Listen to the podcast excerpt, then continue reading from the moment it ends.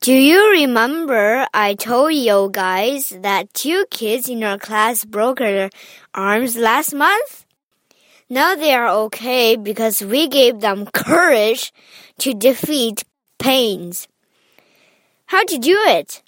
When they got hurt first day of school, all the kids in the class signed our names on their cast to encourage them. After that, their cast became colorful and smelly because we used smelly markers. Hope your class could encourage you using this way.